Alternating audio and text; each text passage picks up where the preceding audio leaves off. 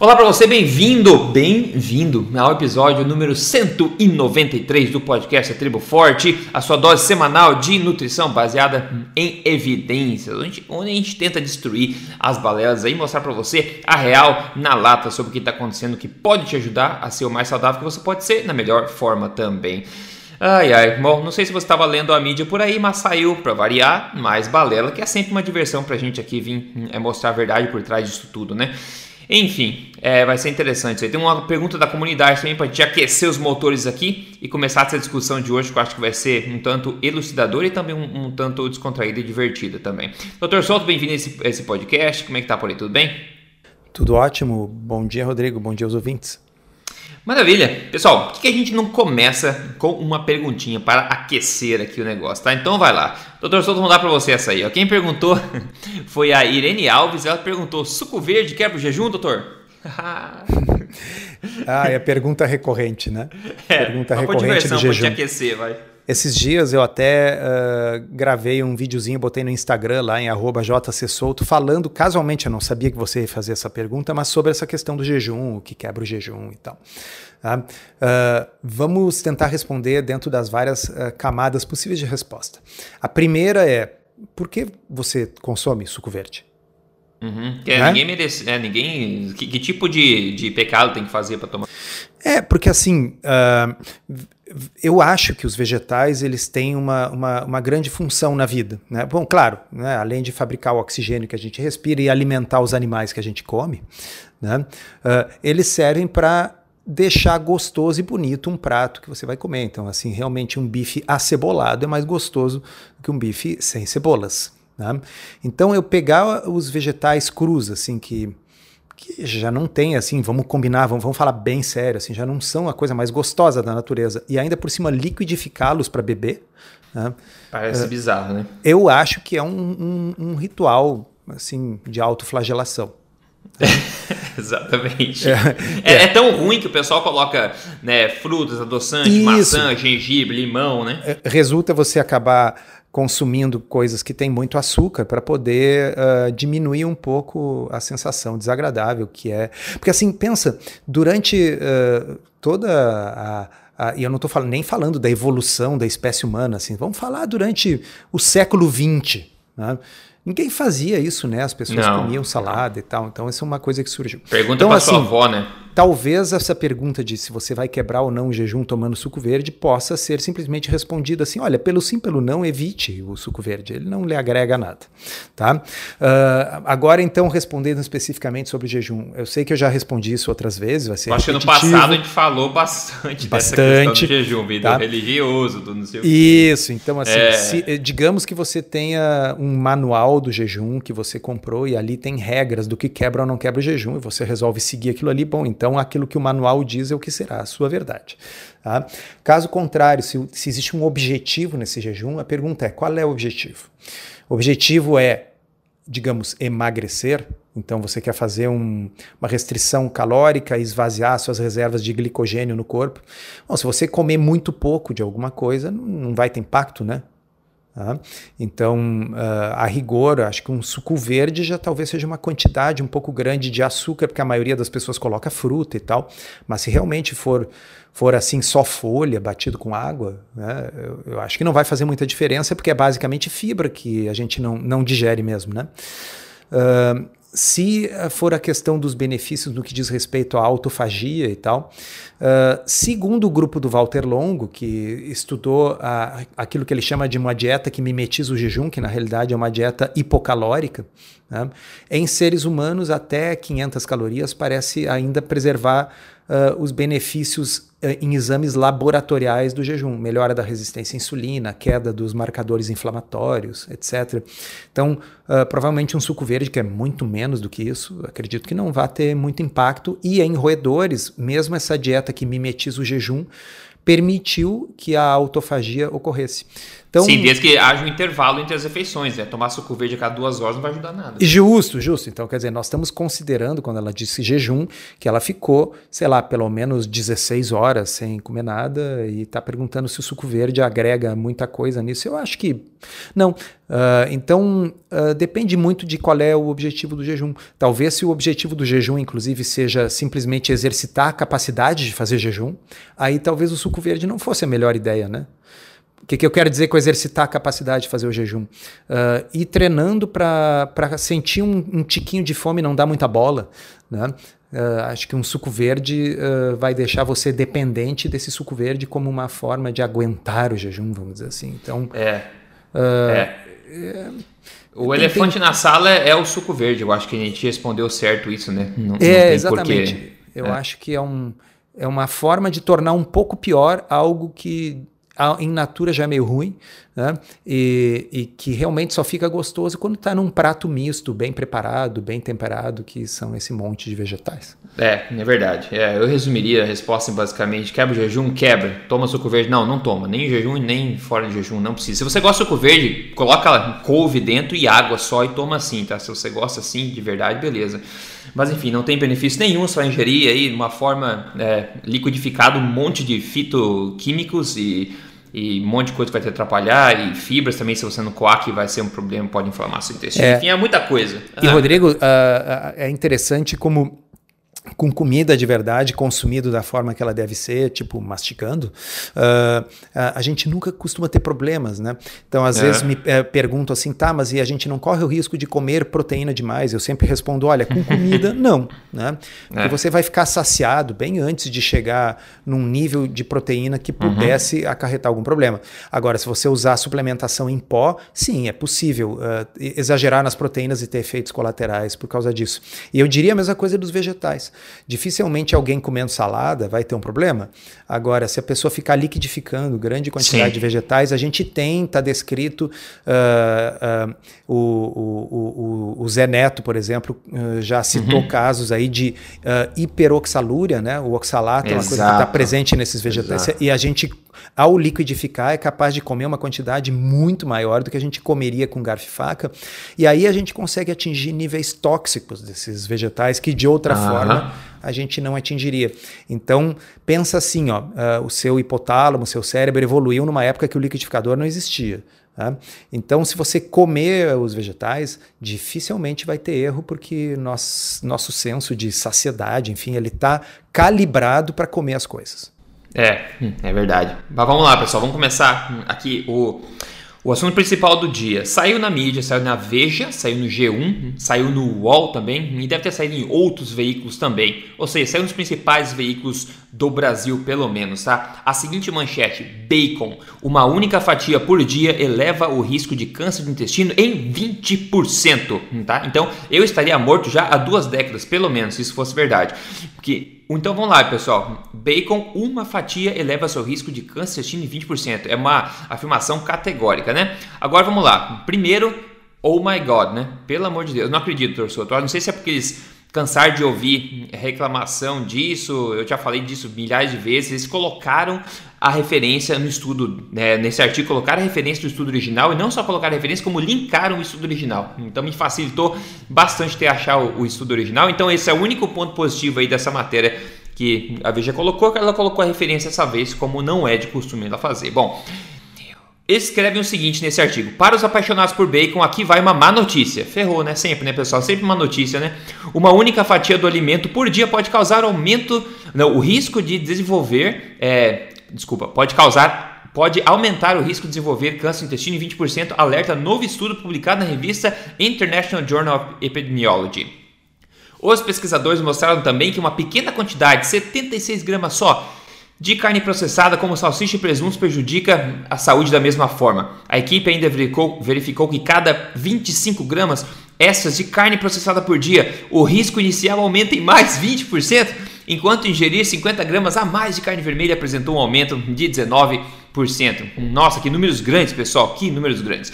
Antes de a gente começar a investigar nesse artigo, nesse estudo de fato, Lembre-se, a gente falou aqui já, tá? É o maior e mais recente, né? É, estudo, a revisão de evidências, tanto epidemiológicas quanto de ensaios clínicos randomizados sobre a carne processada e também a carne não processada, tá? Concluiu e está publicado isso que não há associação entre o consumo de carne processada ou não processada com câncer ou problemas cardíacos, tá? Esse é o elefante na sala, essa é a evidência mais parruda que a gente tem disponível hoje no mundo, ok? Mas mesmo nesse cenário veio esse artigo de hoje. Então, Vamos dar uma olhadinha no estudo original para gente começar a discutir alguns pontos interessantes. O estudo que deu origem a esta matéria.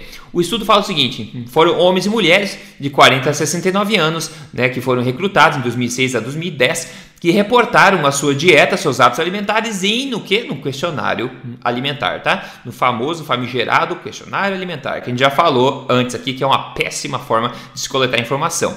A conclusão do estudo foi consumo de carne vermelha processada e não processada, numa média de 76 gramas por dia, que é o que adere às recomendações do governo britânico de, menor, de menos de 90 gramas por dia, foi associada com um aumento no risco de câncer coloretal. Ou seja, eles deixam implícito aqui que o governo britânico sugere menos de 90 gramas por dia de carne por dia, que é um absurdo já, mas eles sugerem que mesmo comendo menos, o seu, a sua chance é aumentada. Ou seja, eles querem que você vire vegano, tá? É basicamente isso. Agora, eles coletaram os dados através de um questionário, como a gente viu. Né? Eu dei uma olhadinha, o questionário inicial, para vocês terem uma ideia, tem 75 páginas, tá? Não perguntas. 75 páginas, ok? E não só de, de, alimentação, eles perguntam um monte de coisa. Então, eu imagino que depois da quinta página o pessoal esteja, sei lá, num estado de, de coma mental, já não consiga nem responder mais nada. Para vocês entenderem a fonte disso, tá? Agora, agora começa a diversão.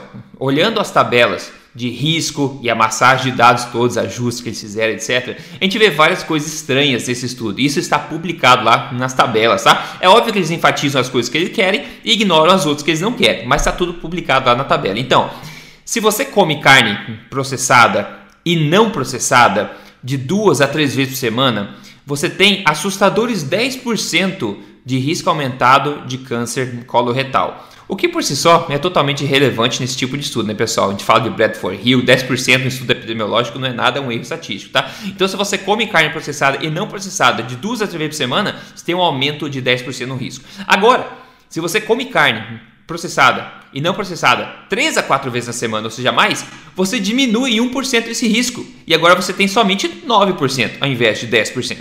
É, começa a haver um pouco de contradição aí, né, pessoal? A mesma coisa acontece com a carne vermelha. Se você come carne vermelha não processada, né? Se você come de duas, três vezes na semana, você tem 1% de risco a mais do que comendo mais de três vezes na semana. Olha só, então você come mais carne vermelha, você tem menos risco.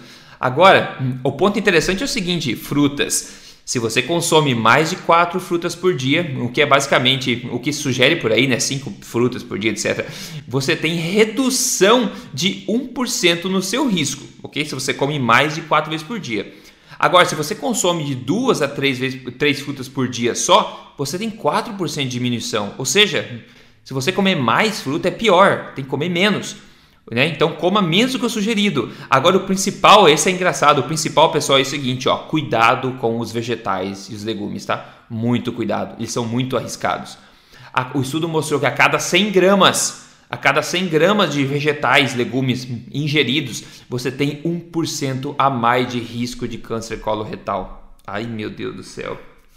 Olha só, então Agora vamos ver outros fatores, né? Que isso é publicado lá, pessoal, tá? Isso eu tô passando para você, tá publicado no mesmo estudo que criminalizou a carne, que demonizou a carne.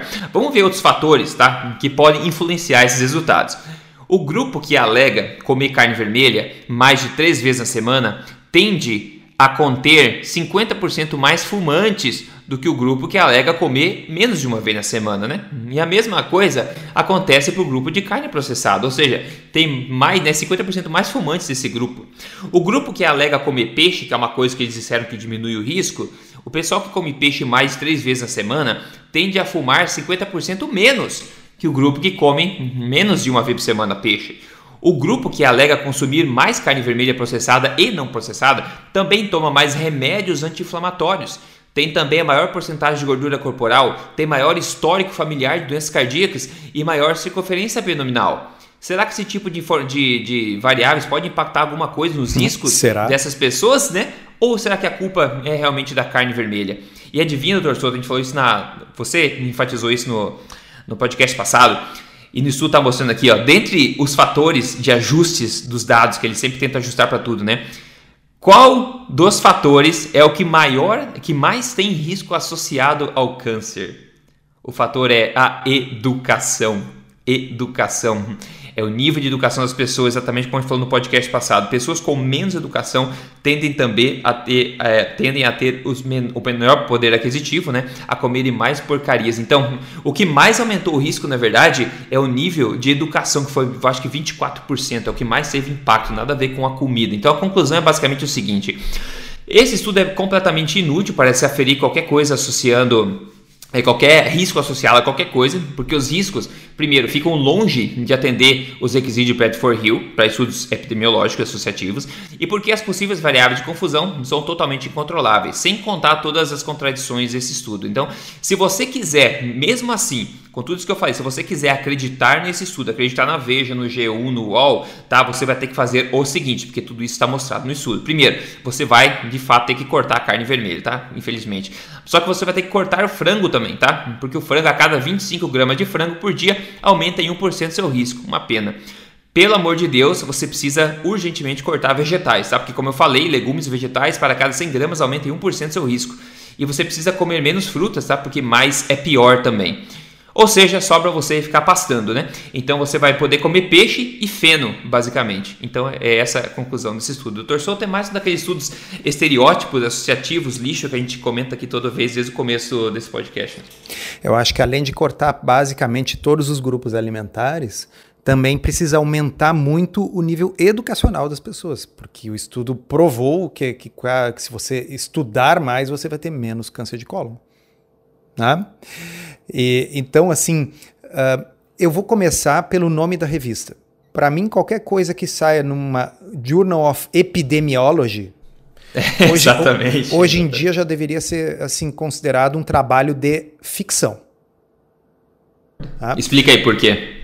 Porque, assim, basicamente é o estudo dessas correlações em que você não pode estabelecer causa e efeito e as pessoas ficam aí filosofando sobre magnitudes de efeito que qualquer um sabe que estão dentro da margem de erro, estão dentro do ruído dos dados. Tá? Exato. Uhum. É o que você, Rodrigo, demonstrou muito bem analisando aí as minúcias e mostrando quando a gente tem. Uh, uh, uh, vamos dizer assim, mesmo que eu tenha uma, uma, uma curva dose-resposta, o que, que é uma curva dose-resposta? Se eu como uh, um pouco de carne, eu vou ter um pouco mais de câncer. Se eu como bastante carne, eu vou ter mais câncer. Se eu como muita carne, bom, eu vou ter muito mais câncer. Então, uma, ter uma, uma, curva, uma curva dose e resposta não prova que uma coisa causa a outra, mas reforça o argumento. Agora, quando você não tem curva dose e resposta, você sabe que o que você está vendo é ruído nos dados. Uhum. Então, por exemplo, se você viu ali que uh, comer, uh, o, o, comer carne vermelha está associado com aumento de risco, mas se você comer mais carne vermelha está associado com risco menor, né? Uhum, Isso exato. aí significa que não há nexo, não há lógica para que você possa ter uma inferência causal. Ou como você disse, frutas protegem, é, mas então como é que comer mais do que quatro frutas aumenta? Uhum, então, exato, tem, que, exato. tem que ter dose e resposta, isso é absolutamente básico. E se nós vivêssemos num mundo sadio, uh, uh, uh, o Gary Taubes publicou um, um, artigo na revista CrossFit, sensacional, eu estava lendo ontem, que ele chama, eh, ele usa uma expressão que ele pegou emprestado de um outro cientista, não me lembro o nome do outro cientista, chama-se ciência patológica. Uhum. Né? Que é isso, isso que nós estamos discutindo aqui chama-se ciência patológica. Né? É, uma, é, é uma coisa que não está em busca da verdade. Ela, ela tem um, uh, um motivo ideológico por trás, né, que é a, a, demonização da carne vermelha, e você usa de argumentos que cientificamente são insustentáveis, como, por exemplo, essas associações com magnitudes minúsculas uh, que não têm uh, curva de dose e resposta, e com um monte de fatores de confusão. Pelo amor de Deus, você falou vários ali tabagismo, obesidade, uh, que estão associados ao consumo da carne vermelha. Então é óbvio que a carne vermelha é um marcador e, e, e não é a causa. Tá? Outra coisa que eu acho que não. E, e, aí, quando eu digo eu acho, na outro podcast nós comentamos assim, não é eu, quem sou eu, né? Mas assim, uhum. o, o João Ioannidis, um dos maiores meta-pesquisadores do mundo, ele deixou bem claro no editorial que ele publicou no JAMA que revistas sérias, sérias. Então, Journal of Epidemiology, na minha opinião, não entra nessa categoria, mas revistas sérias não deveriam publicar risco relativo, só risco absoluto. E é tudo que eles fizeram nesse artigo foi colocar isso, né? Só risco relativo. Enquanto você estava falando aí, Rodrigo, eu abri o artigo aqui e vi uh, que eles pesquisaram um total de 475.581 pessoas. Tá? O número dessas que tiveram câncer coloretal foram 2.609. Tá? Uhum. Isso dá 0,54%. Tá? Bom, 0,5. Se eu tiver, se de fato existisse um aumento de 20%, isso é risco relativo. Significaria ir de 0,5 para 0,6. É um aumento de 0,1 ponto percentual. É um aumento de 0,1%. Se fosse verdade. Se fosse verdade. Então, por isso que, aquele, que, que, esses famosos artigos que nós discutimos um tempo atrás, que disseram que carne vermelha não. que está errado mandar as pessoas não comerem carne, aquele artigo argumentava assim: olha, na melhor das hipóteses, o efeito é minúsculo, é isso aqui de uma fração de um ponto percentual, ou seja, é irrelevante na vida das pessoas. E na pior das hipóteses, nem real isso é que é, que é o que nós estamos defendendo aqui, que Exato. com todos esses fatores de confusão, com a ausência de dose e resposta e com as inconsistências do fato de que coisas que você considera, quando você faz, faz os mesmos ajustes estatísticos que permitem a você dizer que a carne faz mal, começam a surgir inconsistências de coisas que você diz que fazem bem, fazerem mal também. Tá certo? Uhum, então, assim, é uhum. óbvio que isso é, é, flutuação estatística. Como é que uma revista com reputação, que tem revisão pelos pares, que tem peer review, permite publicar mais do mesmo? Isso só gera confusão, isso é inútil. Isso aí é como dizia o, o acho que era o Mark Twain, né? É uma dessas coisas que gera muito calor e pouca luz sabe? Sim. assim, gera calor de confusão, de discussão, mas iluminação, iluminar nossas ideias, criar luz, é quase nada, né? Nada. É quase nada. É. Mas você vê que a mídia pega no quê? É, no bacon, né? Porque bacon é uma coisa que o pessoal adora e o regime do medo, né? Espalhar o medo é o que dá atenção para essas revistas e tudo mais. Então eles falam que o bacon, em particular, uma mera fatia, que deve ser os 25 gramas que eles estão falando aqui, aumenta em 20%. Só que é, Conta pra gente, em, em outros animais o bacon pode ser um remédio? Como assim? Tem estudo por trás disso? Olha só, nós falamos aí dos critérios de Bradford Hill. Então, os critérios de Bradford Hill, para quem não lembra, Bradford Hill foi um grande estatístico e ele definiu, eh, ele foi uh, talvez o sujeito chave em estabelecer que o cigarro estava causalmente associado com, com uh, câncer de pulmão.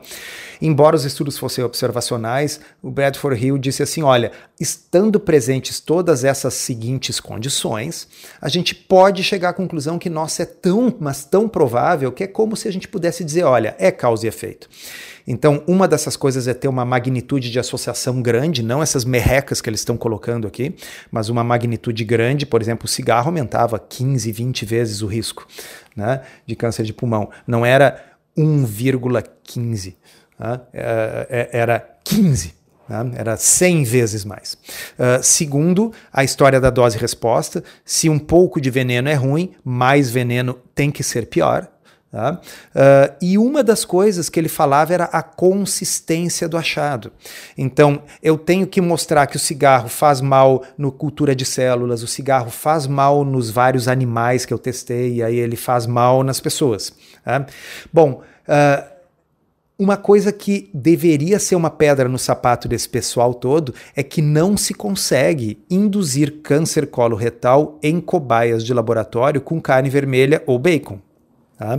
E aí eu me lembrei dessa história e mandei para o Rodrigo uh, um artigo científico. Nós vamos colocar o link aí para vocês poderem olhar por conta própria e verem que nós não estamos inventando. E é um ensaio clínico, não é um epidemiológico como foi o que está publicado. É, bom, tá, tá, tá bem Mas, ratos, enfim, tá? É, é, em ratos. É, é em rato, fica bem mas, claro isso. Mas é um experimento, tá? Uhum, é. Então, olha lá, efeito da carne, aí uh, frango, carne vermelha ou bacon na carcinogênese do cólon em ratos.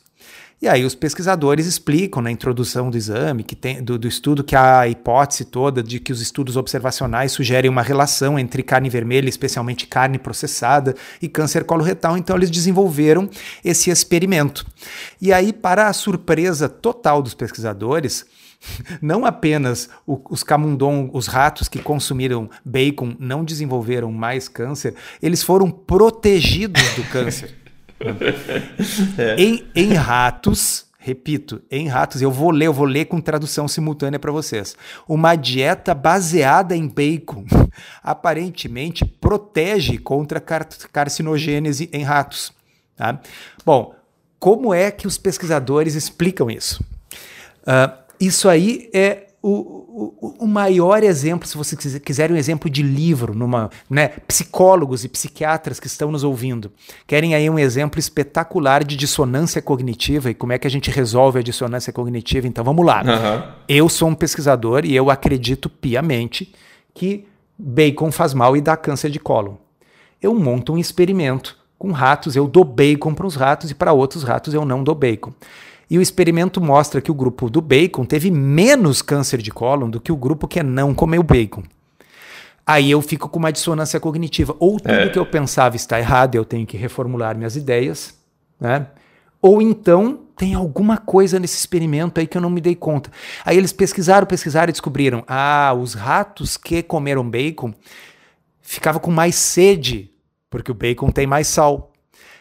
Aí, mas aí você vai dizer, pô, mas sal não é ruim, sal também não dá câncer e tal. Não, mas pois é, mas eu tenho dissonância cognitiva, eu tenho. Então. Me deixa resolver isso. Deixa eu resolver, não me atrapalha. Tá? Então, assim, o, o, os ratos estavam com sede, coitadinhos, porque comeram muito sódio. Então, eles beberam muita água. E a água protegeu contra o câncer. Ah, agora ah. eu posso dormir em paz. É. Então, assim, isso deve ser a medalha de ginástica é. mental, ginástica olímpica mental. Como eu consigo chegar à conclusão que, nossa, bacon não pode proteger? Porque então qual seria a conclusão desse estudo? Que eu devo sugerir que todo mundo coma mais sal para proteger contra o câncer? É isso? Mais bacon. Mais bacon? Ah, então, assim, bom, se, se, se, se, o sal faz você beber água, e beber água é uma coisa que previne câncer, né? um novo conceito. Né? Uhum, então, uhum. Bom, eu vou sugerir que as pessoas comam bacon, porque a água é tão potente na proteção contra o câncer que o bacon acaba sendo benéfico. Então, comam bacon e aproveitem a sede e bebam bastante água. Eu tenho uma então, explicação assim, melhor do que essa do sal, hein? Eu acho fala. que o que realmente salvou esses ratos e protegeu o rato não foi a água, não foi o sal, foi a felicidade deles. Eu também acho. Um rato feliz tem menos câncer. Imagina, imagina um rato que tem. O, o, o, assim, pessoal, eu, eu trabalhei com roedores, né? então me perdoem os veganos, eu pequei na época, eu abri o crânio deles para tirar o cérebro, né? porque era uma pesquisa em, em neuroanatomia. Agora, eu estava na bioquímica ainda, então era, é, era uma pesquisa que envolvia né, a neurofisiologia, né? Uh, e então, quando a gente vai tirar o cérebro desses bichos, eles têm bulbos olfativos. Tá? Assim, eu, eu não sei dizer a proporção exata, mas se eu me lembro visualmente, eu acho que quase a metade do cérebro do bicho está dedicada ao olfato. Tá? Imagina o prazer de um rato em cheirar um bacon. Se a gente já tem, né? né? Então eu acho que o Rodrigo tem razão. O que eles ficaram tão felizes comendo bacon ao invés de comer aquelas, aquela ração de rato que é um é. negócio fedorento. Uhum. Né? Que é isso que curou o câncer deles. Eu... mas, mas, então, pessoal, uh, assim, agora uh, falando sério, uh, obviamente estudos em animais não provam nada em ser humano, tá? Mas Reparem, é muito importante essa distinção. O fato de que você não consegue reproduzir em animais aquilo que você imagina que acontece em seres humanos é sim uma grande pedra no sapato da hipótese.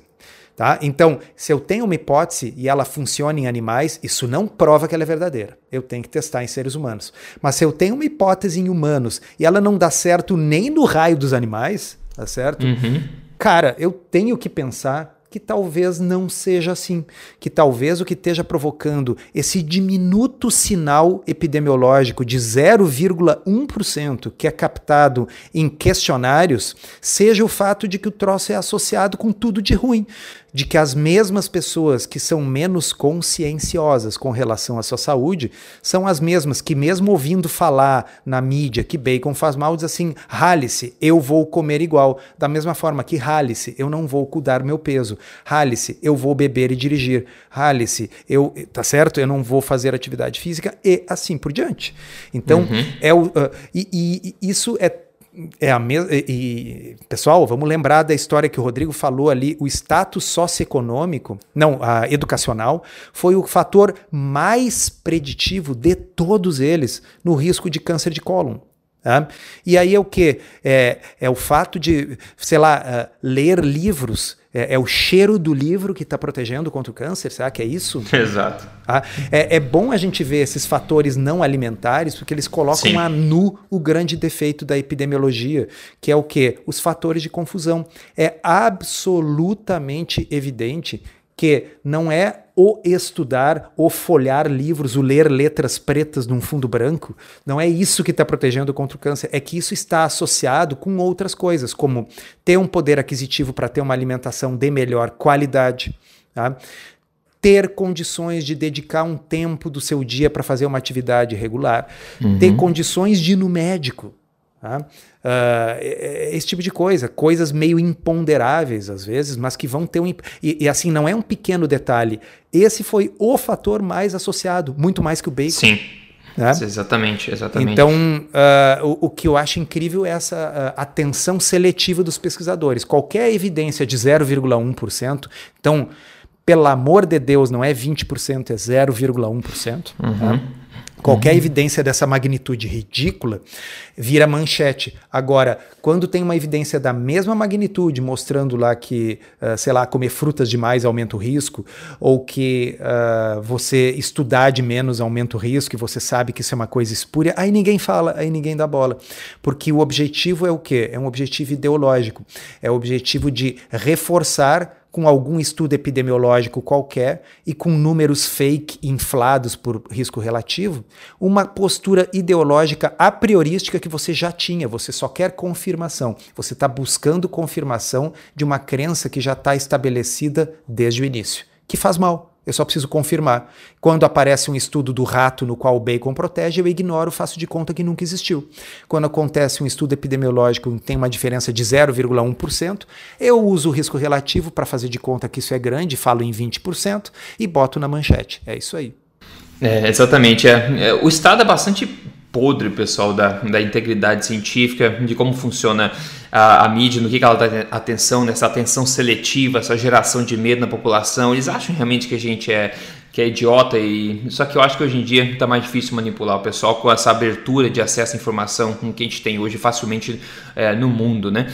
É, por exemplo, enquanto muitas pessoas continuam espalhando medo, continuam indo ladeira abaixo, tem gente aí que nos segue, que acompanha esse trabalho, que é cético e tudo mais, que vem obtendo resultados, transformando sua vida e melhorando bastante. Por exemplo, quem mandou pra gente aqui hoje foi o Fernando Pontes, ele falou é, low carb, high fat como estilo de vida, são 28 quilos eliminados né, em 5 meses, sem exercício, ele falou.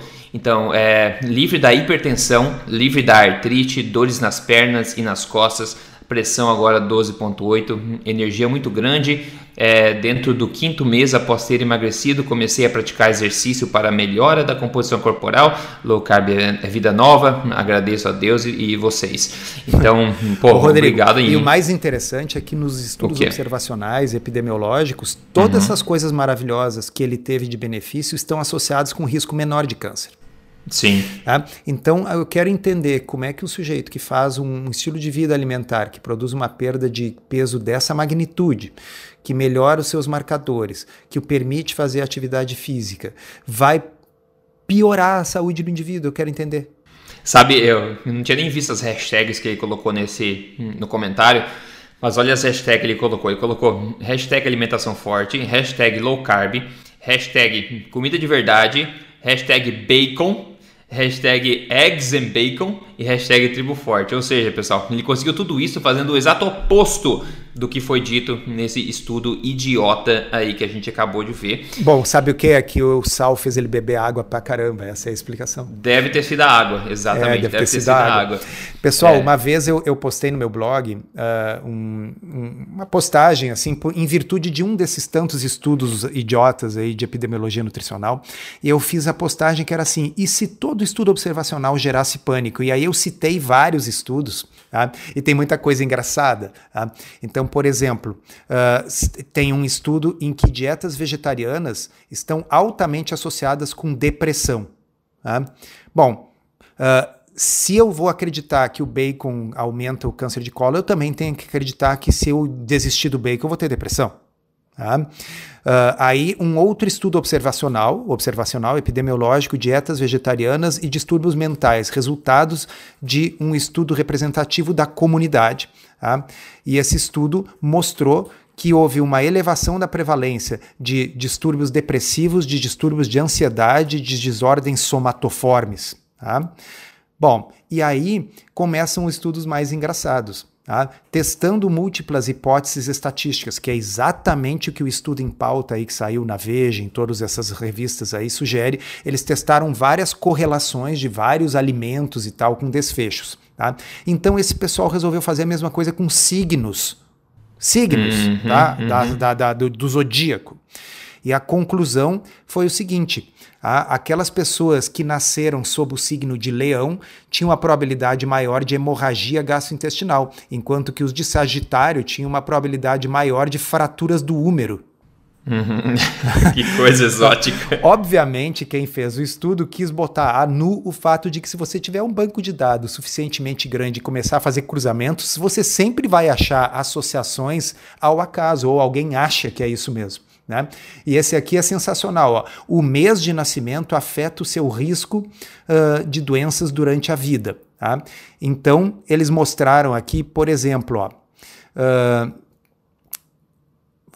olha que interessante. Uh, a letra está pequenininha, mas eu vou ler para vocês. Quem nasceu em outubro tem um risco maior de fibrilação atrial. Já quem nasceu uh, em janeiro tem um risco maior de hipertensão. Já quem nasceu em setembro, de angina. Ah, assim, tudo isso é loucura, né, pessoal? É óbvio que isso são uh, achados espúrios. Mas imagina que eu estivesse falando: quem come mais carne vermelha tem um risco de X. Assim como é fácil achar associações malucas entre signos do zodíaco ou o mês que você nasce e o risco de ter determinadas doenças, e que, obviamente, né, não tem nada a ver. Tá? Uhum. Então, e aí por fim teve um outro estudo uh, que foi publicado, uh, que olha só, era um estudo de câncer de próstata avançado e eles estavam testando se um determinado remédio, uh, o que que favorecia ou o que que diminuía o risco daquele remédio funcionar. E aí alguns autores chegaram à conclusão que isso era uma forma que não é correta de fazer essa pesquisa, porque você tem que ter a hipótese formulada uhum. antes, a priori, e uhum. não sair pescando, fazendo pescaria de dados para ver o que, que morde a isca. E aí eles mostraram o seguinte, ó, que se você nasceu numa segunda-feira, você tinha uma chance maior de responder ao remédio, mas se nasceu numa sexta ou numa segunda, tinha uma chance pior de responder ao remédio. Claro que o que, que eles estavam demonstrando? Que isso é bobagem, ninguém acredita Sim. nisso. Né? Mas é, é, é, eu não sei se as pessoas estão nos ouvindo, está ficando claro para elas que assim é possível, sempre que eu tiver um banco de dados suficientemente grande com milhares de pacientes, achar incontáveis associações. Basta eu ignorar as que não me interessam e salientar apenas as que me interessam, e eu vou conseguir provar qualquer coisa. É, não, muito bem dito, exatamente. Esse é um é, ponto aí da isso epidemiologia. Aí é mais ou menos como eu pegar, uh, digamos, um. Uh, imagina que eu pego areia, tá? E largo assim em cima de uma mesa e aí eu pego e vou tirando fora os grãos que não me interessam e deixo só os grãos que formam um determinado desenho. E aí eu mostro assim: olha só, eu joguei areia aqui e formou um desenho. Não, não formou um desenho. Você que formou o desenho ao descartar a totalidade dos grãos que não lhe interessam. É basicamente isso que a epidemiologia nutricional faz. Eles pegam um monte de dados, uns mostrando que carne faz bem, outros mostrando que carne faz mal. Um mostrando que vegetais faz bem, outros mostrando que vegetais faz mal. Mas aí você descarta os que não lhe interessam, seleciona só os que interessam, não descreve que você fez isso e coloca na publicação somente os dados que você a prioristicamente definiu que você queria colocar. É, e mesmo com todo o esforço que esse pessoal deve ter feito para tentar é, elucidar esse risco aí que tem de comer carne processada, carne não processada, mesmo assim eles conseguiram aí irrisórios né, 1,15%, 1,19%, que é irrelevante. Então imagina o desespero deles de tentar fazer essa figura de areia e não conseguir deixar ela de forma como eles é, queriam, né? Então, ah, como você disse, tá, vamos, vamos ignorar tudo, tudo que nós estamos falando nesse podcast e dizer que tá, é verdade, esse aumento existe mesmo. O bacon vai aumentar de 0,5 para 0,6% o seu risco de ter câncer coloretal. Então, isso é um aumento de 0,1% para cada mil pessoas que uh, comessem bacon, uma teria um episódio a mais do que caso ela não comesse bacon. Se alguém me dissesse isso, eu obviamente continuaria comendo bacon. É, com a vida feliz é mais importante. Né? Porque a diferença é uma diferença ínfima. Irrisória. Uma diferença irrisória. E aí, qual é a resposta que esse pessoal tem? Eles dizem assim: ah, mas é que isso você está falando de um indivíduo. Se você, na realidade, estiver falando de 100 milhões de pessoas, isso vai dar uma diferença de milhares de novos casos. Bom, então sejam honestos e digam para as pessoas: você está fazendo isso para melhorar os números do IBGE, porque a sua chance individual de se beneficiar é um em mil. Tá? Se a coisa for dito dessa forma, é, aí é honesto. E é exatamente isso que aquela série de artigos que nós discutimos no outro podcast fez. Eles, fiz, eles fizeram uma revisão da literatura, classificando pela qualidade da evidência. Os artigos de maior evidência simplesmente não mostravam correlação entre carne vermelha e doenças. E os epidemiológicos mostravam uma correlação que era minúscula, irrisória, de um em mil, coisa desse tipo. E aí eles disseram que, olha, pro indivíduo é uma diferença que, mesmo que seja real e a chance chance de ser real é baixa, mas mesmo que seja real, é irrelevante, porque numericamente irrelevante para o indivíduo. Eles foram extremamente criticados, mas no fundo, o que eles acharam foi o resultado semelhante aos dos outros, só o que eles fizeram foi interpretar corretamente. Eles disseram, tá, é uma diferença que tem chance pequena de ser real, e se for, ela ainda assim é irrelevante. Exatamente, exatamente. Bom, pessoal, se você quer, é, enfim, usar a ciência em prol do emagrecimento, eu sempre falo, tem um programa de emagrecimento chamado Código Emagrecer de Vez, que você pode fazer parte passo a passo lá. É só entrar em código emagrecerdevez.com.br, onde você aprende alimentação forte focada em emagrecimento, ok? Usando da melhor ciência que tem disponível hoje. E agora, falando em comida, então, doutor Souto, o é, que, que você veio degustar nesse dia aí? Bisteca de porco, Rodrigo Polesso. Uh, bisteca de porco. Isso é muito Delícia. bom. Isso é bom é, demais. Assim, é, realmente, uh, o, o, porco é um, é um bicho mágico também. É um animal abençoado, viu? É, é, com, com certeza. Porque a gente está todo esse tempo falando de bacon, assim, mas ele tem tanta coisa boa, né? Tem, tem a costela, tem a pururuca, tem a bisteca. Nossa, nem falo. Perco, Lembrando que porco, bicho porco, é, lembrem, pessoal, que porco também tem picanha. Tem picanha, é verdade. E é o animal é. mais, é a carne mais consumida do mundo, pessoal, por um motivo, tá? É bom demais a conta. E outro pessoal que reclama que carne vermelha alimentada a pasto benzida pelas virgens é caro, tem um monte de outros animais, o porco, bisteca de porco, etc. Ontem eu comprei carne de, de gado, mas uns cortes tipo é shank, que eu não sei como é que chama, se é perna, uns pedaços, umas carnes mais duras e fiz na panela de pressão. Ficou excelente, então não tem desculpa para ficar com esse mimimi aí. É, tem para qualquer bolso, para qualquer bolso qualquer tipo de carne, qualquer preparo, aí é só fazer e, enfim, abraçar os sabores naturais da vida, né? Pessoal, olha só, espalhe esse podcast, tá? Se quer fazer parte da Tribo Forte, assistir todas as palestras, todos os eventos, ter acesso uma base de receitas gigantesca, é só você entrar em triboforte.com.br. Eu convido você também a seguir a gente no Instagram para ver o que a gente vai compartilhando durante a semana. É só seguir Rodrigo Polesso lá, ou JC Souto, também tem ablc.org.br também. Enfim, faça parte disso tudo aí e a gente vai em frente juntos sempre. Semana que vem a gente está aqui, obviamente, para mais um episódio, mais um show aí eh, de comédia, que não deveria ser comédia, mas enfim. Doutor Souto, obrigado pela atenção aí. A gente se fala no próximo podcast. Isso aí, pessoal, até a semana que vem. E a imprensa com certeza vai continuar nos fornecendo mais coisas. Rodrigo, você tem idade ah. para isso. Você lembra da revista Mad, né? Não, pior que não, acho que eu não tenho idade para isso não, viu? Cara, mentira. ah, mas enfim, era uma revista de humor, humor escrachado e tal. Assim, às vezes eu penso nessas revistas de epidemiologia como se fosse a MED, né? Então, uh, sendo que MED, para o pessoal aí que não fala inglês, é louco, né? Uhum, então, exato. assim, é, é, é, é literalmente epi publicar epidemiologia nutricional hoje em dia, com a quantidade de, de evidência, de meta-pesquisadores que já mostraram que isso aí não tem valor, que é ruído e tal. Eu não sei se é ignorância, má fé ou ambos. É pessoal, verdade, um grande abraço e até semana que vem. Valeu, pessoal.